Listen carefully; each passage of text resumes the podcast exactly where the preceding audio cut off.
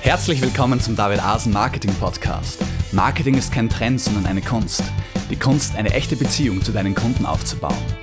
Mein Name ist David Asen und ich freue mich, dich heute begrüßen zu dürfen. Hey, hallo und herzlich willkommen zur 46. Ausgabe des David Asen Marketing Podcasts. Ich freue mich, dass du wieder mit dabei bist und hoffe, dir mit einem spannenden Thema dienen zu können. Diesmal sprechen wir über drei Schritte, äh, die du gehen kannst, um deinen Blog sofort bekannt zu machen. Und um das Ganze ein bisschen äh, spannender und auch dramatischer zu gestalten, möchte ich, dass du dich kurz an diese Situation erinnern, in der du äh, erinnerst, in der du sehr wahrscheinlich schon mal gewesen bist. Und das war die, dieser Moment, wo du kurz davor warst, mit deiner Website online zu gehen. Du hast, du hattest schweißtreibende Nächte hinter dir, wo du alle technischen Hürden gemeistert hast und bist richtig stolz auf dich, dass du es endlich geschafft hast, deinen, dein E-Mail-System mit deinem Blog zu verbinden. Du hast einen Webshop aufgesetzt. Du hast so viele Schikanen, die dir die Technik in den Weg gelegt hat, gemeistert und denkst dir, jetzt hast du das Gröbste hinter dir, jetzt kann es nur mehr bergauf gehen. Und jetzt sitzt du voller Vorfreude da und mit diesem letzten Klick lässt du jetzt deine Website im Internet live gehen und voll freudiger Erwartung lehnst du dich zurück und erwartest die Scharen von Lesern und Besucher, die nun deinen Blog oder deine Website stürmen werden. Und während du so voller Vorfreude da sitzt, tut sich rein gar nichts. Du hörst nur die Grillen von draußen vom Fenster zirpen und deine Post und dein Blog steht in seiner ganzen Pracht völlig einsam und verlassen da. Und plötzlich fragst du dich, warum ist das so? Und die Antwort ist ziemlich einfach. Es ist natürlich so, wenn noch keiner weiß, dass es deinen Blog gibt. Das ist für sich genommen noch nichts Tragisches, obwohl ich mir natürlich gut vorstellen kann, dass es ein echter Stimmungskiller für dich ist, ich weiß, dass es bei mir so war, wenn man die perfekte, aufpolierte Website hat und dann plötzlich merkt, sie hat keine Besucher, dann drückt das mal gewaltig auf die Motivation und natürlich auch auf die Stimmung. Aber das Ganze ist nicht so schlimm, wie es einem in einem solchen Moment vorkommt, denn es gibt natürlich durchaus Lösungen. Und genau äh, in diese Kerbe möchte ich heute schlagen und dir drei Lösungsansätze oder drei Strategien vorstellen, mit denen du äh, zum einen sehr schnell Resultate erzielst und die zum anderen auch sofort ohne viel große Vorbereitung umsetzbar sind. Ein erster Tipp, der immer wieder unterschätzt wird, gerade heutzutage, ist das Schreiben von Keyword-fokussierten Inhalten. Und hier spreche ich in dieser Folge ganz besonders von Tutorials. Also von ganz spezifischen Anleitungen, wie dein Leser eine bestimmte Sache erledigen kann oder ausführen muss, um ein gewünschtes Resultat zu erhalten. Ähm, ich möchte aus eigener Erfahrung sagen, dass meine erste Website, die ich angefangen habe, habe ich völlig ohne jegliche Promotions gestartet. Das heißt, ich habe mich mit niemandem vernetzt, weder mit meiner Konkurrenz noch mit meinen Freunden, mit irgendjemandem, sondern ich habe einfach meine Website ins Netz gestellt und Keyword-fokussierte Inhalte geschrieben. Und allein dadurch, dass ich sie so gut auf, so gut auf spezifische Themen äh, und Keywords optimiert habe, wurde sie gefunden. Sprich, habe ich meine Besucherströme generiert über organischen Traffic, über Google im Endeffekt. Das funktioniert heutzutage natürlich nicht mehr in gleichem Ausmaß wie damals. Aber ich stimme denjenigen sagen wir mal, Experten nicht zu, die meinen, dass es nicht mehr möglich ist, organischen Traffic aufzubauen, sondern im Gegenteil, es ist nach wie vor möglich, obwohl der Markt natürlich um einiges umkämpfter ist wie früher. Dem muss man Rechnung tragen. Aber wenn du Keywords recherchierst, äh, die eine Nachfrage haben und feststellst, okay, die Konkurrenz ist machbar, auf das gehe ich dann noch nachher noch kurz ein, ähm, hast du definitiv ein tolles Material oder eine tolle, tolle Ausgangsbasis, um dafür Texte zu schreiben, für die du auch gefunden wirst. Das sollten aber nicht irgendwelche Texte sein, sondern eben Tutorials. Auf das komme ich dann noch zu sprechen. Ähm, gehen wir mal kurz auf die Keyword-Recherche ein, die notwendig ist. Äh, zu diesem Zweck habe ich auch ein Keyword-Recherche-Tutorial verfasst, auf das ich an dieser Stelle verweise. Das kannst du auf meiner Website nachlesen. Ich werde es auch den Podcast-Ressourcen äh, in den Podcast-Notizen zu diesem, zur heutigen Folge anfügen. Ähm, und das solltest du, solltest du dir unbedingt durchlesen, um zu erfahren, wie du eine ordentliche Keyword-Recherche durchführst. Aber vom Prinzip her funktioniert es folgendermaßen.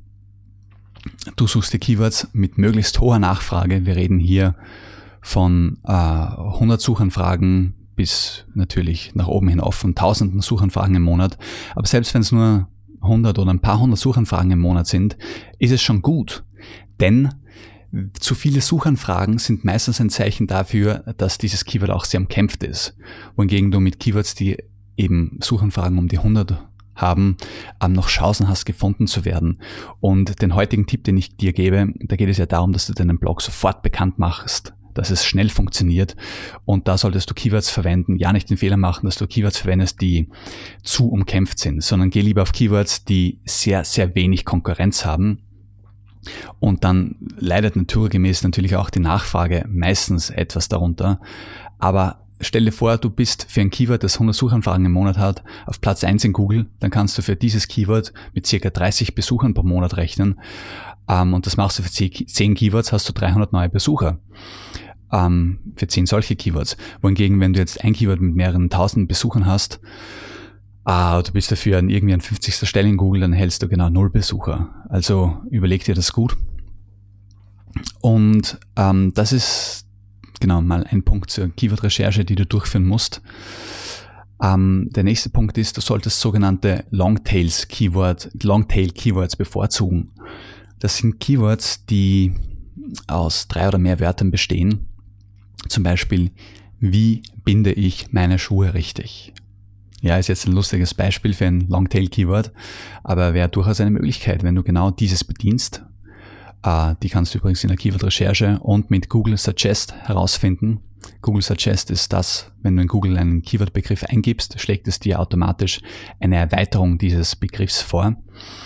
Ähm, das sind zum Beispiel Möglichkeiten, ist eine Möglichkeit, wie du Longtail-Keywords findest.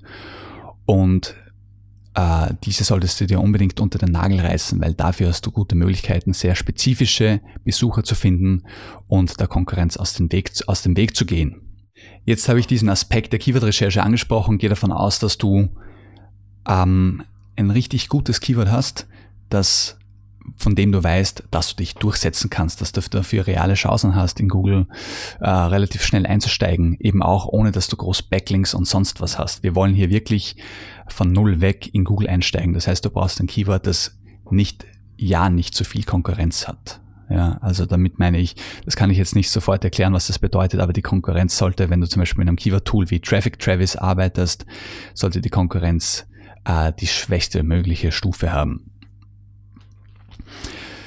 Jetzt kommen wir zum eigentlichen Punkt des Tutorials. Warum sage ich, du solltest eine Anleitung oder ein Tutorial schreiben und nicht irgendeinen Beitrag? Ganz einfach deshalb, weil Tutorials wirkliche Besuchermagneten sind. Ähm, ich habe zum Beispiel auf meiner Website, ich habe es heute schon erwähnt, das Keyword-Recherche-Tutorial. Ähm, Ladislav Melnik vom Affenblog, der mir sehr gut gefällt, hat zum Beispiel das Tutorial zum Schreiben von super anziehenden Überschriften. Und diese Tutorials haben gleich mehrere Effekte. Äh, zum einen kannst du damit in größerem Umfang ein Thema arbeiten, abarbeiten und erklären, was dir in einem Beitrag nicht möglich ist, weil ein Tutorial ist einfach leicht mal zehnmal umfangreicher wie ein Beitrag, einfach vom Wortvolumen her. Ähm, das heißt, es bringt deinen Besuchern einen extremen Bonus. Dadurch bringt es dir Ansehen und ähm, es ist, Tutorials sind auch wie geschaffen dafür, dass andere Websites darauf verlinken. Weil niemand verlinkt so leicht auf irgendeinen Beitrag von dir, auch wenn dieser nett und gut ist. Ich schließe das auf keinen Fall aus, verstehe mich nicht falsch. Aber ähm, es gibt so viele Inhalte im Internet, dass diese Inhalte außergewöhnlich sein müssen, damit jemand darauf von seiner eigenen Website verlinkt. Und ein Tutorial hat den Anspruch, außergewöhnlich zu sein. Ja, ähm, zum Beispiel mit, ich kann schnell mal drüber schreiben, was zeichnet ein gutes Keyword aus oder was ist eine gute Nachfrage-Angebot-Verhältnis für ein Keyword. Über diese zwei Themen könnte ich einen Beitrag schreiben. Aber eine ganze Abhandlung, wie eine Keyword-Recherche von vorn bis hinten funktioniert, das ist schon ein kleines Buch sozusagen und du merkst es auch, wenn du dir mein Tutorial ansiehst, wie lang das ist. Und dieser Inhalt verleitet andere Betreiber dazu, auf dich zu verlinken. Das bringt dir zum einen direkt Besucher von diesen Websites, zum anderen bringt es dir aber auch Backlinks. Ja? Das heißt, Tutorials sind ein absolutes Muss, wenn es darum geht, äh, gute Inhalte und Besucher durch gute Inhalte zu generieren. Was mir auch noch einfällt ist, du solltest natürlich innerhalb deiner eigenen Website immer wenn es inhaltlich passend ist auf dein eigenes Tutorial verweisen, um auch den Suchmaschinen klarzumachen, dass das eine der Hauptseiten deiner Website ist, dass sie darauf Fokus legen soll. Ganz besonders eignen sich Tutorials auch dafür, deinen Besucher langfristig an dich zu binden und Interaktionen auf deiner Website äh, zu begünstigen oder zu initiieren. Äh, stell dir vor, du schreibst ein richtig gutes Tutorial beispielsweise zu dem Inhalt, wie ich meine Website mit WordPress erstelle oder wie ich mir ein IKEA-Regal zusammenbaue. ist jetzt ein bisschen mit Humor, Humor gemeint natürlich. Ähm, und dann fragt dich jemand im Kommentar, ähm, ich habe schon wieder die Schrauben nicht, die ich zu dem, für das Regal brauche. Es fehlen wieder zwei Schrauben. Wo bekomme ich die schnell her? Und dann sagst du, hey, da gibt es eine IKEA-Hotline, da kannst du dich gleich wegen den Schrauben hinwenden. Der Besucher dankt es dir. Ähm, so ganz nebenbei ist es so, wenn du viele Kommentare hast und viele Kommentare beantwortest, erkennt Google diese Lebhaftigkeit ähm, auf deiner Website und bewertet das extrem positiv. Das ist ein SEO, ein Suchmaschinenoptimierungssignal, das Google nutzt, ein On-Page-Signal, um deine die Gewichtigkeit und Relevanz deiner Website einzustufen und dadurch wanderst du ebenfalls in den Google-Suchergebnissen nach oben. Das heißt, du merkst, all diese Dinge hängen zusammen, begünstigen sich gegenseitig und in diesem Sinne bietet ein Tutorial gleich eine ganze Reihe von Vorzügen. Bevor ich mich daran mache, dir ein paar konkrete Tipps zu geben, wie du gute Tutorials schreibst, möchte ich noch äh, zwei, drei Nachteile erwähnen, die Tutorials mit sich bringen. Wobei Nachteile ist relativ, weil wie du merken wirst, äh, sind das Dinge, die du bei anderen, sind das Nachteile, die du fast überall hast. So, der erste Nachteil ist, ein Tutorial ist natürlich extrem äh, erstellungsintensiv, also aufwandsintensiv in der Erstellung meine ich. Und gerade die Recherche benötigt natürlich schon sehr viel Zeit, vor allem wenn du ein außergewöhnlich gutes Tutorial schreiben möchtest. Ähm, ein anderes Problem ist, dass du dein Tutorial natürlich aktuell halten solltest. Einen Beitrag, der nicht mehr aktuell ist, das ist nicht so schlimm. Einen kleinen Beitrag, den lässt man einfach ins Archiv wandern und schreibt ihn am besten einfach neu, bevor man am alten Beitrag viel herumdoktert. Anders ist das bei einem Tutorial, das hat man so ausführlich und umfassend geschrieben, dass es da wirklich oft sich nicht auszahlen würde, es komplett neu zu schreiben. Und dennoch ist die Instandhaltung oder Aktualisierung eines Tutorials mit sehr viel Arbeit verbunden. Auf das musst du dich natürlich einstellen. Aber dafür hast du, wie gesagt, die ganzen Vorteile der Besucherströme, die du generierst, der Backlinks und der Interaktionen auf deiner Website, die Google zeigen, dass deine Website relevant ist. Wenn du ein Tutorial schreiben willst, ist es ganz wichtig, dass du dir das allererst, zuallererst die Frage stellst, was soll dieses Tutorial dem Leser bringen? Welches Problem hatte er und welche Lösung braucht er. Das heißt, du musst seine Ausgangssituation kennen, dann erst weißt du, welche Lösung er braucht und kannst sie ihm darlegen und ihm Schritt für Schritt erklären, wie er zu dieser Lösung kommt. Das bedeutet natürlich, du solltest dich im Idealfall selbst mit dem Thema auskennen, sprich aus eigener Erfahrung äh, schon Wissen zu dem Thema haben. Wenn du das nicht hast, kannst du viel mit Recherche wettmachen, aber Erfahrung wird natürlich durch nichts ersetzt. Wichtig ist auch, dass du dein Tutorial nicht zu breit angehst, sondern dich auf ein spezifisches äh, Thema oder vielleicht auf einen Teilbereich des Themas konzentrierst. Ich würde zum Beispiel kein Tutorial schreiben, äh, wie du deine Website mit WordPress erstellst, weil da kannst du über Themes schreiben, da kannst du über einzelne Themes schreiben, da kannst du darüber schreiben, ob man mit einem Theme eine Landingpage erstellt oder eine äh, oder einen Beitrag schreiben möchte. Das heißt, du siehst, selbst WordPress geht es extrem in die Tiefe oder auch in die Breite eigentlich. Das heißt, ich würde ein Tutorial schreiben, beispielsweise zu einem Thema Keyword-Recherche ist noch eine Möglichkeit, obwohl das auch schon sehr, sehr breit ist. Oder aber, wie du mit dem Headway Framework in WordPress eine Startseite, eine Blogseite und einen Beitrag erstellst. Ähm, bei Tutorials stellt sich auch noch die Frage, auf die ich kurz eingehen möchte. Sollte man ein langes Tutorial schreiben oder dieses in mehrere Seiten aufbrechen? Ähm, ich sage mal so, jede Seite sollte mindestens 1000 Wörter oder mehr haben. Wenn du dann merkst, okay, du hättest trotzdem du hast 5000 Wörter, das heißt, du könntest eigentlich fünf Seiten daraus machen, ist es grundsätzlich kein Problem. Mehrere Seiten bringen dir natürlich sozusagen mehr Präsenz in den Suchergebnissen. Auf der anderen Seite, ich sag mal, das wäre mein, wenn du mich ganz einfach fragst, sage ich, meine Präferenz ist es, ein Tutorial aufzuteilen, quasi in einzelne Beiträge, die dann thematisch extrem zusammenhängen und eben über eine, ich sage jetzt mal, Tutorial-Überseite verlinkt werden. Das heißt, du hast eine Tutorial-Hauptseite, dort hast du das Grundgerüst und von diesem Grundgerüst verlinkst du dann zu den vier, fünf Unterseiten. Wenn du es lieber in einer Wurst schreibst, sage ich jetzt mal, obwohl es sehr böse ist, weil ein Tutorial sollte immer sehr schön und locker gegliedert und aufbereitet werden. Aber wenn du es auf einer Seite schreiben möchtest, spricht grundsätzlich nichts dagegen. Google hat solche Seiten mit extrem viel Text sehr gerne überhaupt, wenn es dann merkt, dass die Besucher den Inhalt cool finden. Ganz wichtig ist auch, wenn du ein Tutorial schreibst, dass du dir bewusst bist, ähm, auf welcher Stufe der Professionalität sozusagen deine Leser sind, damit du sie dort abholen kannst. Kannst du schon gewisses Wissen voraussetzen oder musst du wirklich jeden Grundbegriff erklären?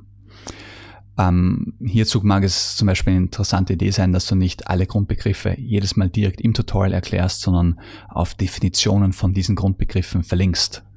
Das bringt dir zum Beispiel auch zusätzliche Seiten für deine Website. Ähm, das Wichtigste, was ich jetzt äh, sagen würde, dass ein Tutorial ausmacht, ist, dass jeder Schritt erklärt wird. Erstens mal, warum er notwendig ist. Jeder möchte wissen, warum er etwas tut. Und dass er wirklich in seiner praktischen Ausführung erklärt wird.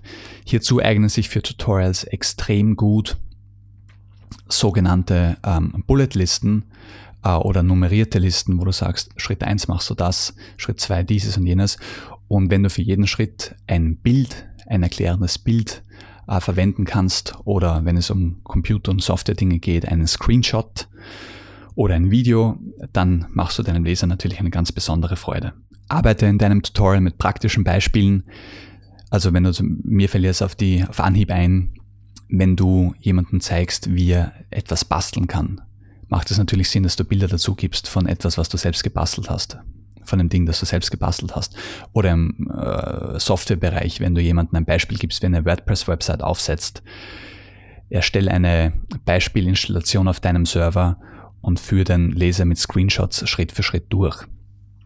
Ah, einen coolen Tipp, den ich auch bei Per Wandinger gelesen habe, ist, und der mir sehr gut gefällt, gib dein Tutorial am Ende, wenn du es fertig geschrieben hast, jemanden zu lesen, der gar nicht unbedingt der Zielgruppe des Tutorials entspricht. Und wenn auch er versteht, worum es geht, dann ist dein Tutorial auf jeden Fall verständlich. Also das ist ein kleiner guter Tipp nebenbei. Einen coolen Tipp, den ich auch für dich noch habe in Bezug auf Tutorials, ist ein Plugin, das ich in den äh, Podcast-Ressourcen für die heutige, zur heutigen Folge anführen werde. Ähm, das automatisch aus deinen ganzen Zwischenüberschriften und Unterüberschriften, die du verwendest, ein Inhaltsverzeichnis erstellst. Das heißt, du kannst, du solltest dein Tutorial mit Zwischen, mit möglichst vielen Zwischenüberschriften sowieso sehr übersichtlich gliedern und aus diesem wird dann ein Inhaltsverzeichnis erstellt, das du am Anfang deines Blogs platzieren kannst, ah, deines Tutorials meine ich. Und das Plugin erstellt auch aus diesem Inhaltsverzeichnis, aus den einzelnen Einträgen automatisch Links, über die dann der User zur jeweiligen Überschrift oder zum jeweiligen Abschnitt springen kann. Das siehst du auch im Einsatz von meinem Keyword-Recherche-Tutorial, äh, was extrem spannend ist. Ich möchte dir auch kurz die URL mal durchgeben äh, für die Podcast-Notizen der heutigen Folge, wo du die ganzen Ressourcen findest. Und zwar ist das äh, zu finden unter david-asen-marketing.de DAM-046. Dort findest du die Podcast-Notizen und auch alle Ressourcen angeführt.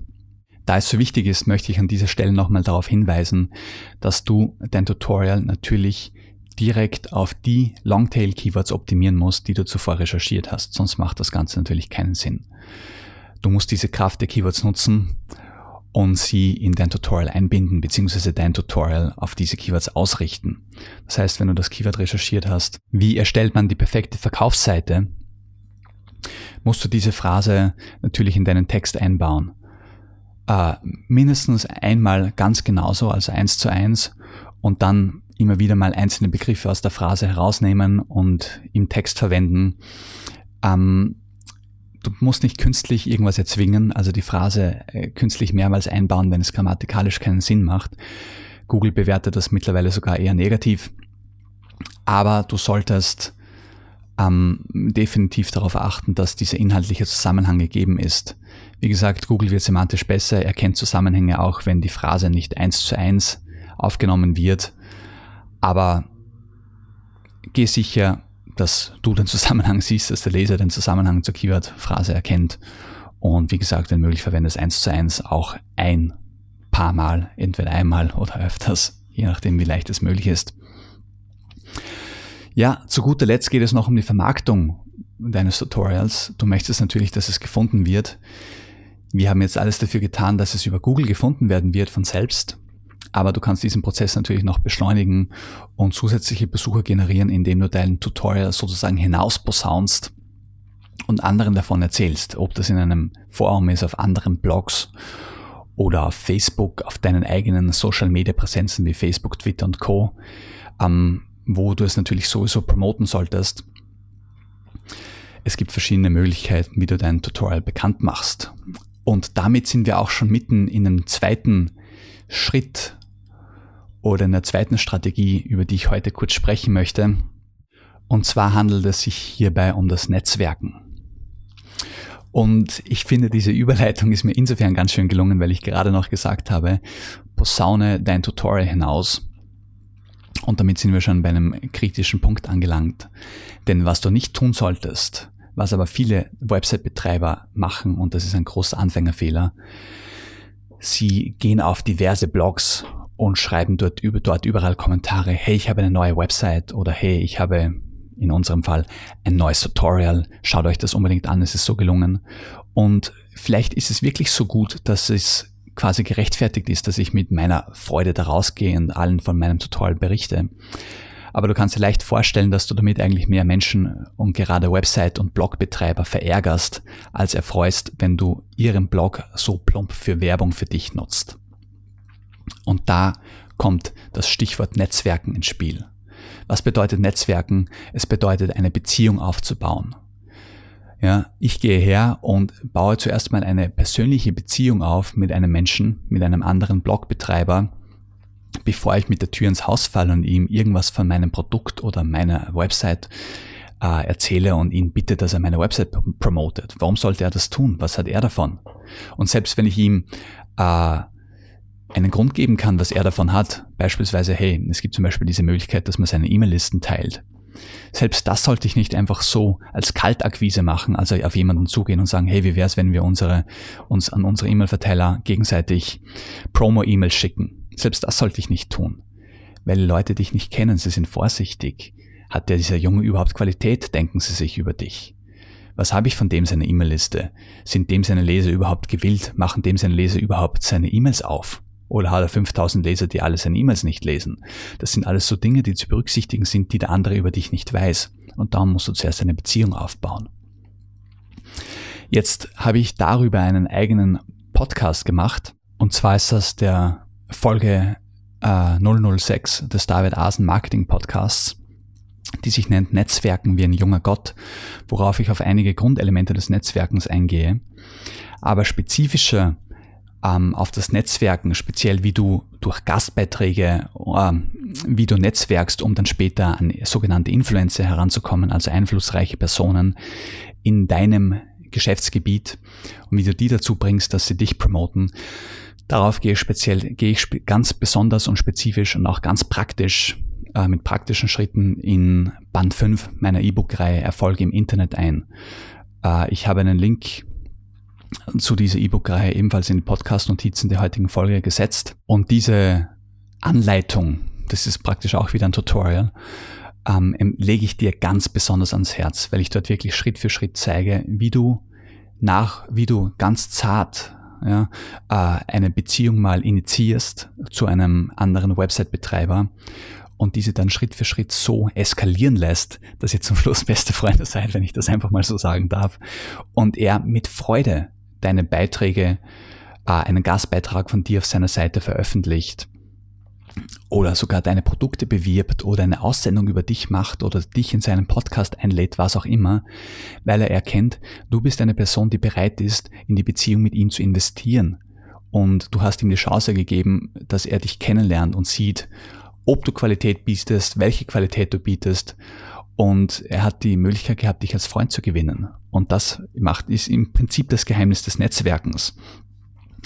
Ähm, ein Beispiel hierfür, ich werde jetzt natürlich nicht auf das Ganze spezifisch eingehen, weil hierfür gibt es eben bereits erwähntes Tutorial in Band 5 meiner E-Book-Reihe, aber ein, damit du einen praktischen Tipp mit nach Hause nimmst, einfach direkt aus diesem Podcast hier ein äh, sofort umsetzbarer Tipp.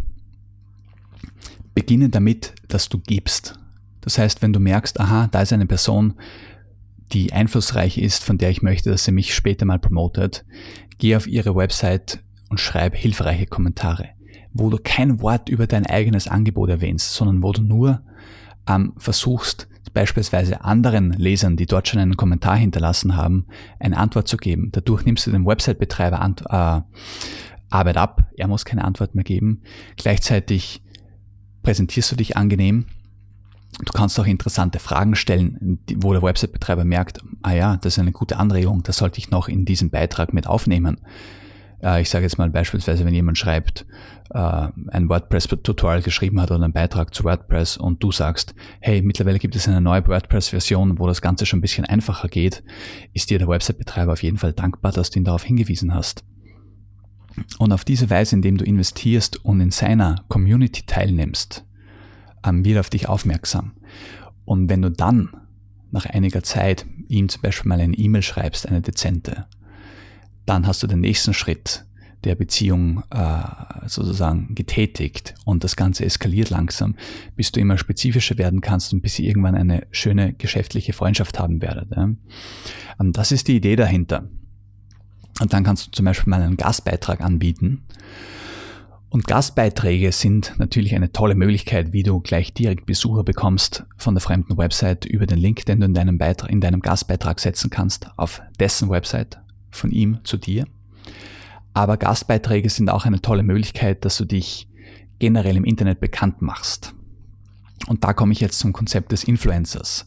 Ein Influencer oder zu Deutsch ein, eine einflussreiche Person ist jemand, der in deinem Bereich äh, viel Erfolg hat. Es ist praktisch eigentlich eine direkte Konkurrent von dir. Wenn jemand, wenn du das Thema, mir fällt immer Gartenarbeit ein, wenn du beispielsweise, beispielsweise eine Website hast, die sich damit beschäftigt, wie man einen japanischen Garten aufbaut. Da schreibst du über verschiedene Pflanzensorten und Arten, über Zubehör und dies und jenes. Und dann gibt es bereits eine Website, die dieses Thema zu einem großen Teil abdeckt und auch extrem viele äh, Leser hat, die genau an diesem Thema spezifisch interessiert sind. Dann ist das eine direkte Konkurrenz zu dir. Aber sie hat etwas, was du noch nicht hast. Sie hat genau die Besucher, die du willst. Das heißt, wenn du dich bei dieser Website einbringst und eben schaust, dass du gibst und so eine Beziehung, wie ich es zuerst beschrieben habe, zu dem Betreiber dieser Website aufbaust, wirst du irgendwann an seinem Erfolg mitnaschen können. Ja? Und das ist die ganze Idee eines gelungenen Netzwerkens. Und natürlich, erstens gibst du ihm schon was im Prozess des Aufbaus der Beziehung und in weiterer Folge solltest du natürlich nie egoistisch sein, sondern dir immer denken, gut, er, er gibt mir was, wie kann ich mich revanchieren? Und du wirst mehr, du wirst erkennen, es sind so viele Win-Win-Möglichkeiten da, wo man sich nicht gegenseitig Besucher abgräbt, sondern wirklich dem anderen die Besucher lässt und selber diese trotzdem für sich gewinnen kann, zusätzlich für sich gewinnen kann. Ja? So, ich denke, mittlerweile ist ein Zwischenfazit angebracht und ich beginne so, dass ich sage, schreib nicht nur Beiträge für deinen Blog, denn die haben zu wenig Durchschlagskraft, schreib ein Tutorial. Und zwar nicht irgendein Tutorial, sondern eines, das du auf ein richtig gutes Longtail-Keyword abstimmst. Und in deinem Fall bedeutet richtig gut bei einem Longtail-Keyword, es sollte total wenig Konkurrenz haben. Es sollte wirklich eher viel zu einfach sein als auch nur annähernd zu schwierig, was die Konkurrenz betrifft. Ja. Denn dann hast du Chancen, dich durchzusetzen. Also welches, welche Keyword-Recherche-Software du auch immer verwendest, es muss die niedrigste Stufe im Angebot, äh, also in der Konkurrenz aufweisen. Wenn du noch eine Nummer willst, äh, was die Angebotszahlen bei Google betrifft, dieses Keyword sollte nicht mehr als 10.000 Treffer in Google haben, wenn du es unter Anführungszeichen eingibst. Wobei ich mit dieser Aussage, die ich jetzt gerade tätige, sehr vorsichtig bin, denn die Angebotszahl, die Trefferzahl in den Google-Suchergebnissen zu einem Keyword sagt, sagt überhaupt nichts über die Qualität der Treffer aus. Und die Qualität ist viel entscheidender, denn es kann theoretisch auch nur 10 oder 20 Treffer zu einem Keyword geben, wenn die so gut sind, so hohe Suchmaschinen, also SEO-Werte haben, dass du diese nicht verdrängen kannst, dann wirst du auf den ersten zwei Seiten in Google nicht gefunden und dann hast du nichts davon. Aber was die Stärke der Konkurrenz ausmacht, ist ein Thema für einen eigenen Podcast. Das kannst du auch in meinem Keyword-Recherche-Tutorial gehe ich zu einem äh, gewissen Grad darauf ein, aber diesen Podcast würde sprengen. Aber Fazit, such dir Keywords, die wirklich extrem wenig Konkurrenz haben und gib dich zufrieden mit, wenn sie auch nur 50, 100, 200, 300 äh, Suchanfragen im Monat aufweisen.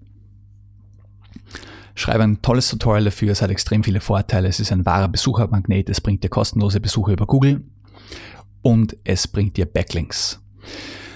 Das ist die erste Methode, die ich dir heute vorgestellt habe. Die zweite ist Netzwerken, Beziehungen aufbauen zu Influencern, zu einflussreichen Personen in deinem Markt, in deinem Geschäftsgebiet. Ähm, in diesem Zusammenhang erwähne ich auch noch, du möchtest auf den Websites diese Influencer Gastbeiträge veröffentlichen oder in deren Podcast eingeladen werden. Alles, was dir Präsenz bringt in deren äh, Kanälen, damit du äh, die Besucher dieser Influencer erreichst und diese zu dir bringen kannst. Hier kann es zum Beispiel auch Sinn machen, wenn du in einem Podcast auftrittst oder einen Gastbeitrag schreibst, dass du nicht einfach bloß auf deine Website verlinkst, sondern auf ein Angebot, auf einen Download, der erhältlich ist für eine E-Mail-Adresse. Dadurch kannst du auch gleich E-Mail-Adressen sammeln ja, und hast die Besucher nicht nur einmal zu dir geholt, sondern durch, dadurch, dass sie in deine E-Mail-Verteiler gelangen, permanent an dich gebunden. Tja, wenn du dich jetzt fragst, was deine dritte Methode ist, denn ich habe bisher erst zwei vorgestellt, muss ich sagen, sehr gute Frage. Du hast aufmerksam zugehört. Ähm, die dritte Methode, als dritte Methode wollte ich ursprünglich Facebook-Gewinnspiele vorstellen, denn diese sind sehr einfach zu realisieren und können sofort ein paar hm, Besucher bringen bzw. Aufmerksamkeit generieren. Das Problem mit Facebook-Gewinnspielen ist aber, dass man wirklich viel rechtliche Dinge beachten muss um sich abzusichern, um den Facebook-Richtlinien zu entsprechen. Ich werde einen entsprechenden Beitrag in den Podcast-Notizen äh, veröffentlichen für alle, die es interessieren oder verlinken. Aber ich bin wieder zum Schluss gekommen, dass ich das als dritte ähm, Möglichkeit nicht in Betracht ziehe, also euch nicht präsentieren will, weil ich es einfach nicht für sinnvoll erachte äh, und für erfolgsversprechend genug, in, speziell wenn man den Aufwand berücksichtigt. Daher möchte ich dir an dieser Stelle einen anderen Tipp geben, der heute als, den ich heute als dritte Möglichkeit präsentiere, wie du deinen Blog sofort bekannt machst. Und zwar YouTube Marketing. Jetzt ist YouTube natürlich eine völlig eigene Geschichte für sich und vielleicht nicht das, was du willst, dann lass es bitte einfach außer Acht. Aber falls du eine Affinität dazu hast, Videos zu machen, und heutzutage geht ja das wirklich sehr leicht, du brauchst nur dein Handy irgendwo platzieren, dich da vorstellen und du hast ein Full-HD-Video aufgenommen, ähm, dass du dann mit jeder x-beliebiger Gratis-Software ein bisschen schneiden kannst, hast du unter Umständen ein richtig schon tolles, informatives Video aufgenommen und speziell Videotutorials ja, also wo du How-to-Videos, wo du erklärst, wie man etwas erreicht, ähm, sind eine tolle Sache. Erstens, so ganz nebenbei kannst du die in deine äh, Text-Tutorials einbauen, über die wir eingangs gesprochen haben, was eine schöne Sache ist auf, und was einen zusätzlichen Bonus hat, auf den ich dann gleich nochmal zu sprechen komme. Aber jetzt ähm, zum Vorteil des Videos selber. Du kannst diese Videos auf in YouTube platzieren und wenn du in den Titeln äh, Keywords verwendest, hast du gute Chancen dafür in YouTube gefunden zu werden. Speziell wenn du, genauso wie bei, bei den Tutorials, Keywords verwendest, die möglichst wenig Konkurrenz haben.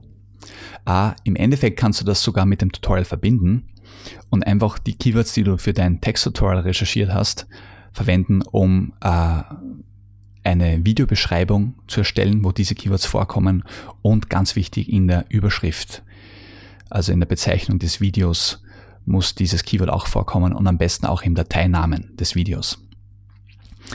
Und wenn du das machst, hast du richtig gute Chancen für diesen Begriff, dass dein Video für diesen Begriff gefunden wird. Warum? Weil Google oder Computer generell nach wie vor keine Videos analysieren können. Das heißt, sie sind nach wie vor auf die Textbeschreibungen der Videos angewiesen.